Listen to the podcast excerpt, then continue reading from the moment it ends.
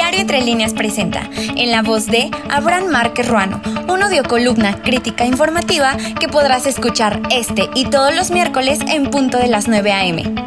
Esto es ¿Cómo concibe Sheinbaum a Hidalgo? Comienza la segunda etapa de la carrera presidencial para el próximo año, 2024, y que como se predijo en este espacio, serán dos las mujeres que estén encabezando la boleta para esta elección.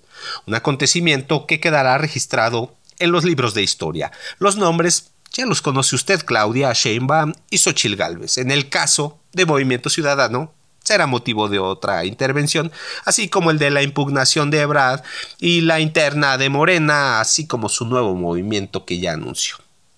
Retomando, ¿cómo es que pudo haber anticipado este espacio de lo que hasta hoy tenemos. Es sencillo, dándole la importancia y peso que merecen a los comportamientos y predicciones de las encuestadoras más importantes y de reconocimiento en el país. Y hoy, de acuerdo a las posiciones para el cargo ya referido, la doctora Claudia Sheinbaum saca poco más de 30 puntos de ventaja a Xochil Gálvez, las dos más fuertes y punteras ante los sondeos. Serán menos de un año en que las estrategias de posicionamiento vayan avanzando, evolucionando y afinándose si es que se quiere cambiar de posición o se mantenga así como van caminando. Lo que es un hecho es que las dos candidatas más fuertes o precandidatas, mejor dicho, tienen su propio estilo de hacer política. Una Claudia Sheinbaum que mantiene las formas, así como Xochitl, que en sus sátiras, comicidad e irreverencia gusta a quienes le siguen. Sin profundizar en descripciones de perfiles, vale la pena preguntarse, hasta este momento, cómo es que conciben a la entidad en un futuro y su incorporación en sus proyectos de nación. Porque no puede haber proyecto de nación sin que se tome en cuenta las características de cada una de las regiones y entidades federativas y el papel que juegan en los indicadores sociales, políticos y económicos. Ahora cabe hacer una precisión. Este mes, las reglas electorales no permiten hablar de propuestas concretamente, sino que se puede medir y percibir de acuerdo a las respuestas que dan a los planteamientos en foros, entrevistas y participaciones.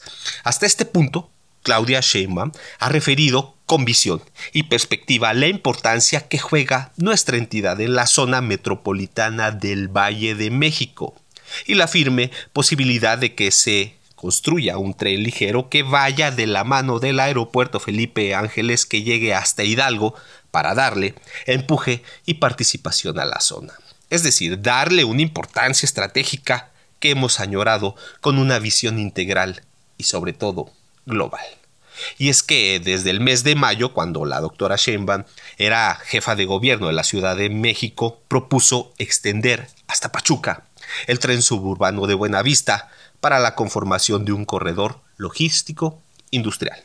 Esta estrategia continuará con un proyecto de movilidad que integra a la Ciudad de México, el Estado de México y el Estado de Hidalgo a través de infraestructuras de comunicación, ordenamientos y modernidad para la región. Sin embargo, con todo lo anterior, será el tiempo que nos permita ir midiendo los procesos de mejoramiento y entrada de Hidalgo a la zona metropolitana del Valle de México. No como un patio trasero que ha sido abandonada por décadas, sino con una participación estratégica, de forma ordenada y siempre con perspectiva, lo cual es muy bueno. Es cuanto a mi comentario. Esto fue en la voz de Abraham Márquez Ruano, una producción de Diario Entre Líneas que podrás escuchar este y todos los miércoles en punto de las 9 a.m. Hasta la próxima.